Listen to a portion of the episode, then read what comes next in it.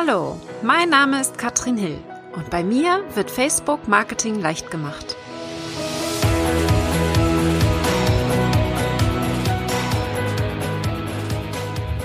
Hallöchen, ihr Lieben und herzlich willkommen zu Facebook Marketing leicht gemacht heute mal eine Weihnachts-Silvester-Edition.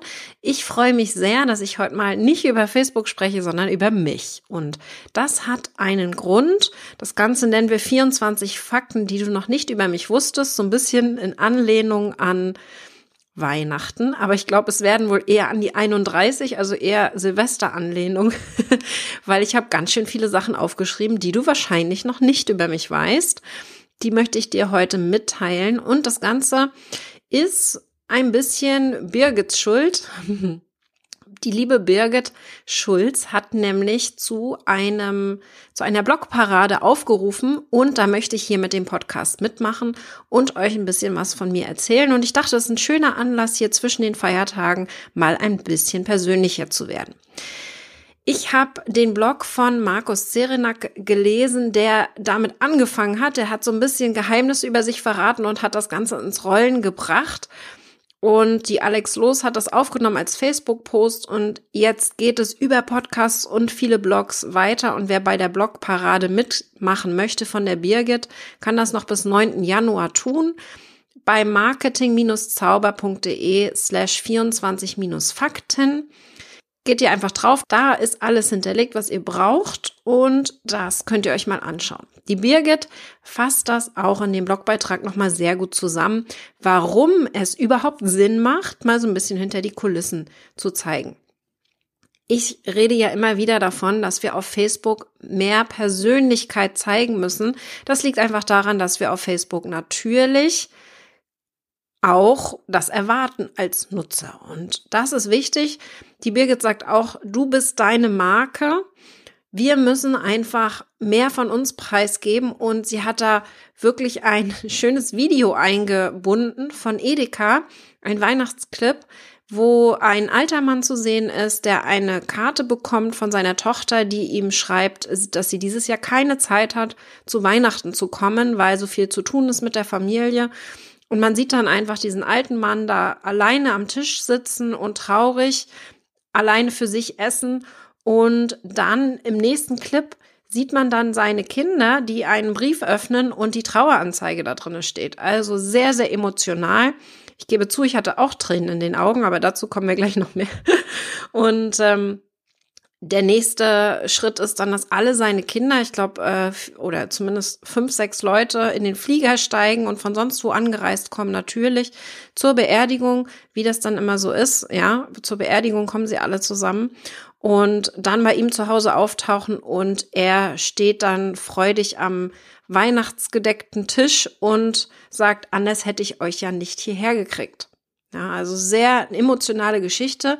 Dahinter steckt Storytelling, eine Geschichte erzählen von Anfang bis Ende, sehr emotional. Und das verbindet, weil wir uns direkt mit diesem Gedanken identifizieren können. Ja, Trauerfeier, alleine sein zu Weihnachten, das sind einfach Sachen, die wünschen wir uns nicht und deswegen triggert einen das auch, wenn man davon spricht. Und deswegen ist es so wichtig, dass wenn wir von unseren Erlebnissen, von unseren Erfahrungen sprechen, von unserer Geschichte, das etwas ist, was verbindet.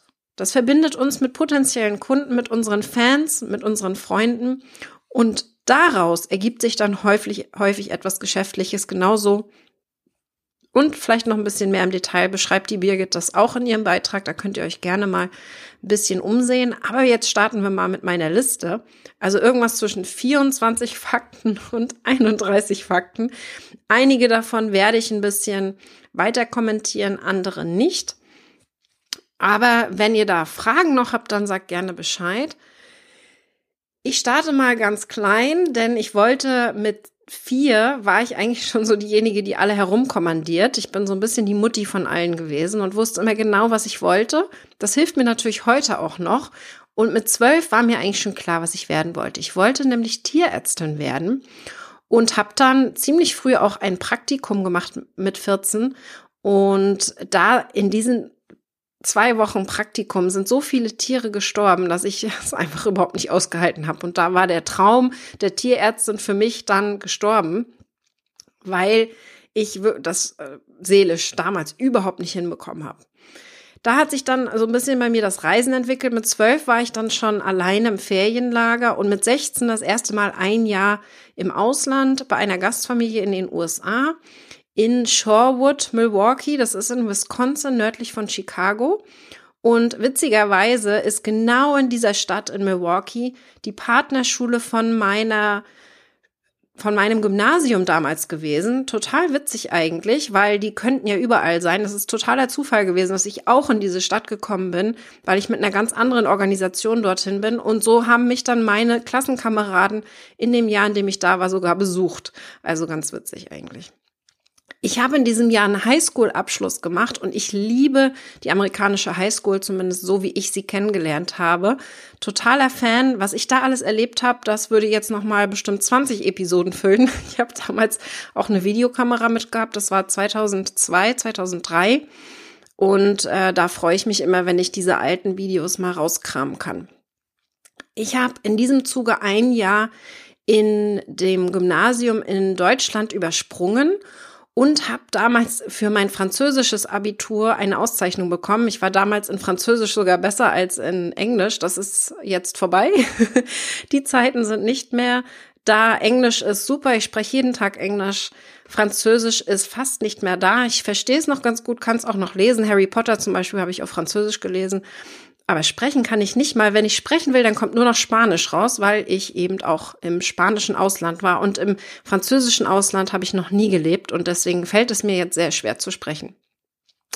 Ich habe mir noch nie irgendwas gebrochen. Das finde ich auch nochmal wichtig, weil irgendwie alle davon sprechen, dass sie sich ständig was brechen. Aber ähm, ich war schon im Krankenhaus, ja, aber gebrochen habe ich mir noch nie was. Und mein kleiner Bruder ist 1,98 Meter groß, also nicht unbedingt so klein, und mit einer Indonesierin verheiratet, also zusammen. Hoffentlich heiraten sie bald. Und der kleine Neffe, mein Gunti, sieht halt total niedlich aus. Könnt ihr euch vorstellen, ja? Großer Mann und Indonesierin, die viele Jahre in Sydney gelebt hat, deswegen äh, sehr internationale Familie. Da gehen wir gleich weiter, denn meine beste Freundin ist aus Brasilien. Und das ist dem Fakt geschuldet, dass ich ja mit 16 in den USA war. Da haben wir uns kennengelernt, haben uns eigentlich seitdem nie aus den Augen verloren, haben das ganze Jahr aufeinander gehangen damals und sehen uns mindestens alle zwei Jahre und besuchen uns gegenseitig oder treffen uns irgendwo auf der Welt. Und das ist eine ganz besondere Freundschaft für mich. Zu unserer Hochzeit, und äh, wir haben 2014 geheiratet, mein Mann und ich, waren wir ähm, ein Jahr später erst in der, in der kirchlichen Hochzeit im Schweriner Schloss so richtig, dass wir zusammengekommen sind, weil ich hochschwanger war bei unserer Hochzeit, bei unserer Standesamtlichen. Und dann in der großen Hochzeit im Schweriner Schloss kamen dann Freunde aus 13 verschiedenen Ländern, meine Gastfamilie eingeschlossen, Laila aus Brasilien eingeschlossen, also viele andere Länder, in denen ich gelebt habe. Alle Freunde sind zusammengekommen, die mir wichtig sind und das war für mich eine ganz besondere Erfahrung. Da muss ich auch mal ein paar Fotos mit euch teilen. Ich liebe Hunde, sag ich mal so dazu. Wird Zeit, dass wir uns wieder einen holen, denn unser Castor ist jetzt vor zwei Jahren leider schon verstorben und jetzt wird wirklich Zeit für einen neuen Hund. Ich habe auf jeden Fall keine Lieblingsjahreszeit. Das ist auch so ein Thema, das immer viele haben. Ich finde irgendwie jede Jahreszeit toll. Wenn ich jetzt gerade äh, rausgucke, ist allerschönstes Winterwetter. Also ich sehe wirklich in jeder Jahreszeit etwas Positives. Was ich richtig liebe, wo ich total drauf stehe, sind Festivals, Musik generell, Konzerte. Und da bin ich immer ganz vorne mit dabei. Also äh, meistens eine der einzigen Frauen, die dann da herumhüpft unter den ganzen Männern. Aber das äh, mag ich total. Mal gucken, so in die Richtung Rock. Wenn du das auch gerne magst, dann sag mir Bescheid. Ja, also ich bin der totale Rocker. Erwartet man vielleicht nicht unbedingt von mir, aber man muss ja auch nicht mit schwarzen Klamotten herumlaufen, um Rockmusik zu mögen. Meine beiden Kinder waren Hausgeburten, geplante Hausgeburten. Das waren wirklich sehr schöne Erfahrungen. Dazu habe ich auch schon Interviews gegeben in anderen Podcasts. Wenn dich das Thema interessiert, kannst du das gerne äh, dir auch nochmal anhören. Also äh, ich hatte wirklich wunderschöne Hausgeburten mit meinem Mann und einer wunderbaren Hebamme. Oh, da gehe ich jetzt auch nicht weiter ins Detail. Das muss erstmal als Information reichen. Ich rette Spinnen, ja, also ich kann die überhaupt nicht, ich kann die nicht mit dem Staubsauger wegmachen und ich kann die auch nicht töten, geht gar nicht, also die werden von mir immer gerettet, Fenster auf und raus damit. Dann habe ich schon gesagt, dass ich bei traurigen Filmen wie ein Schlosshund heule. Ja, wie gesagt, als äh, in dem Praktikum beim Tierarzt so viele Tiere sterben mussten, beziehungsweise auch eingeschläfert wurden, hm, damit bin ich gar nicht zurechtgekommen und da bin ich sehr, sehr dicht am Wasser gebaut. Äh, ich habe ja auch ein paar andere Länder noch gesehen, außer die USA. Unter anderem habe ich in Südafrika studiert und während dieser Zeit habe ich freiwillig in einem Township geholfen. Und das ist so ein bisschen meine Motivation für wahrscheinlich alles. Ich habe ja sehr viel Armut gesehen in meinem Leben durch die ganzen Reisen und in diesen Townships in, Südafrika war es besonders schlimm, weil wir einfach viel, viel Armut gesehen haben sehr viele kleine Kinder, die sich kein Essen leisten konnten. Und das ist meine Motivation, eine eigene Charity zu gründen. Also da wird viel passieren. 2019 geht's in die Planung, 2020 wird die Charity bei mir gegründet. Aber da werde ich dann auf jeden Fall noch mehr zu erzählen. Mein Lieblingssport ist Volleyball. Ich liebe es einfach. Ich kann es nicht sehr gut, aber ich liebe es. Und ähm, bin gerade wieder aktiv geworden, habe sehr lange jetzt ausgesetzt wegen meinen Kindern, wegen den Geburten und zwischendurch war irgendwie so viel zu tun und jetzt äh, starte ich wieder ins Volleyballtraining. Habe ich viele Jahre gemacht, vor allen Dingen in den USA, da war ich sehr aktiv im Volleyballtraining drinne und ja, das ist mein absoluter Lieblingssport. Ich könnte den ganzen Tag nur Volleyball spielen, wenn es sein muss. Im Studium habe ich mehr Volleyball gespielt, also Beachvolleyball, als studiert, glaube ich. Aber pst, kein weiter erzählen. Ja, was ich sonst noch liebe, ist Camping an ungewöhnlichen Plätzen. Also ich bin totaler ähm, Freak, was das angeht wahrscheinlich. Ich äh, campe sehr gerne auch im Winter oder in den Bergen. Äh, in Neuseeland haben wir natürlich an sehr ungewöhnlichen Plätzen gecampt. Äh, in den USA beispielsweise habe ich äh, in einer Höhle übernachtet. Also ganz spannende Sachen. Da hatte ich auch wirklich Glück, das kann ich euch vielleicht noch erzählen, dass ich den Kurs Adventure Education mitmachen durfte. Wir haben also ein halbes Jahr nichts anderes gemacht als irgendwelchen Quatsch, kann man sagen. Also in Höhlen schlafen, ähm, Klettertrips machen, im, im Winter draußen campen, Kajak fahren in der Schwimmhalle, solche Geschichten. All das haben wir gemacht und da bin ich totaler Fan von. Ich habe äh, auch viel gearbeitet in meinen Semesterferien, habe ich mir mein Geld verdient fürs Studium. Unter anderem war ich in Frankreich bei einem Ferienlager quasi als ähm, ja, Unterstützung der, der Gruppen eingeteilt und da sind wir immer mit den Mountainbikes umhergefahren und zu einem ja, Fluss, kann man sagen, mit einem kleinen Vorsprung. Und der Vorsprung war 13 Meter hoch und einmal habe ich es geschafft, darunter zu springen ins Wasser. Habe ich danach auch nicht wieder gemacht, aber das war so mein allerhöchster Sprung ins Wasser bei mir. Was ich absolut nicht mag, ist telefonieren. Ich bin wirklich kein Telefonierfan. Das ist überhaupt nicht mein Ding. Ähm, selbst mit Freunden fällt es mir wirklich schwer zu telefonieren, dann eher per Video über Zoom oder Skype oder Messenger, aber Telefon einfach nur so erzählen ist überhaupt nicht mein Ding, vor allen Dingen jemanden anzurufen. Und ans Telefon gehe ich so, sowieso so gut wie nie. Also wenn du mich anrufst, dann sprich mir auf die Mailbox, sonst werde ich mich definitiv nicht bei dir melden. Was ich äh, sehr gut kann, ist zum Beispiel Autofahren mit Anhänger. Das kann ja auch nicht jede Frau, obwohl ich keinen Führerschein dafür habe. Hab zum Beispiel auch ähm, äh, große Anhänger äh, hinten dran manchmal, obwohl ich das eigentlich nicht darf, aber pst, ähm, ja, das kann ich an sich sehr gut für kurze Strecken definitiv, aber äh, rückwärts einparken mit dem Anhänger überhaupt kein Problem. Ja, was ich auch sehr gerne mache, alleine reisen, habe ich auch schon viel gemacht. Mittlerweile natürlich ist die Familie fast immer mit dabei. Live dieses Jahr ja sowieso, weil, also mein, mein mittlerweile neun Monate alter Sohn sowieso, weil der noch von mir gestillt wird. und dadurch nehme ich den immer mit. Aber ich war zum Beispiel in Bolivien und Peru auch alleine unterwegs. Und das vor allen Dingen mit Couchsurfing. Couchsurfing war bis quasi zur Hochzeit mit meinem Mann, äh, beziehungsweise bis die Kinder gekommen sind, mein Hauptreise, Reisemittel, wenn man es so nennen mag, also Hauptübernachtungsmittel. Falls du Couchsurfing nicht kennst, das ist eine Webseite, Couchsurfing. Kannst du mal eingeben bei Google. Und da hat man ein Profil und kann, wenn man irgendwo hin möchte, den Ort suchen und einfach jemanden suchen, der dort seine Couch anbietet und dort dann übernachten. Teilweise sind das sogar extra Räume, wo man unterkommt. Das ist Airbnb, kann man sich vorstellen, nur viel persönlicher und man zahlt nichts dafür, dass man dort übernachtet es geht wirklich mehr um den Austausch. Bei Airbnb ist mir das alles schon viel zu unpersönlich. Man bezahlt halt dafür. Derjenige redet vielleicht nicht mal groß mit einem. Und bei Couchsurfing geht es wirklich darum, die Leute kennenzulernen. Insbesondere in fremden Ländern, wenn man die Sprache lernen möchte beispielsweise, ist das eine tolle Möglichkeit. Und ich habe es auch sehr viel genutzt, um Leute bei mir übernachten zu lassen. Ich habe da tolle Freunde gewonnen, insbesondere in Chile, als ich in Südamerika gelebt habe, habe ich viele Leute von Couchsurfing bei mir wohnen gehabt und die besuchen mich jetzt auch in Deutschland noch, wenn sie unterwegs sind. Also tolle Erfahrungen, tolle Bekanntschaften gemacht. Denn ein Problem sehe ich immer beim Reisen. Man ist dann in Hotels und damals viel in Hostels unterwegs und lernt halt andere Deutsche kennen oder andere Europäer oder was auch immer. Aber nicht die Leute, die dort leben.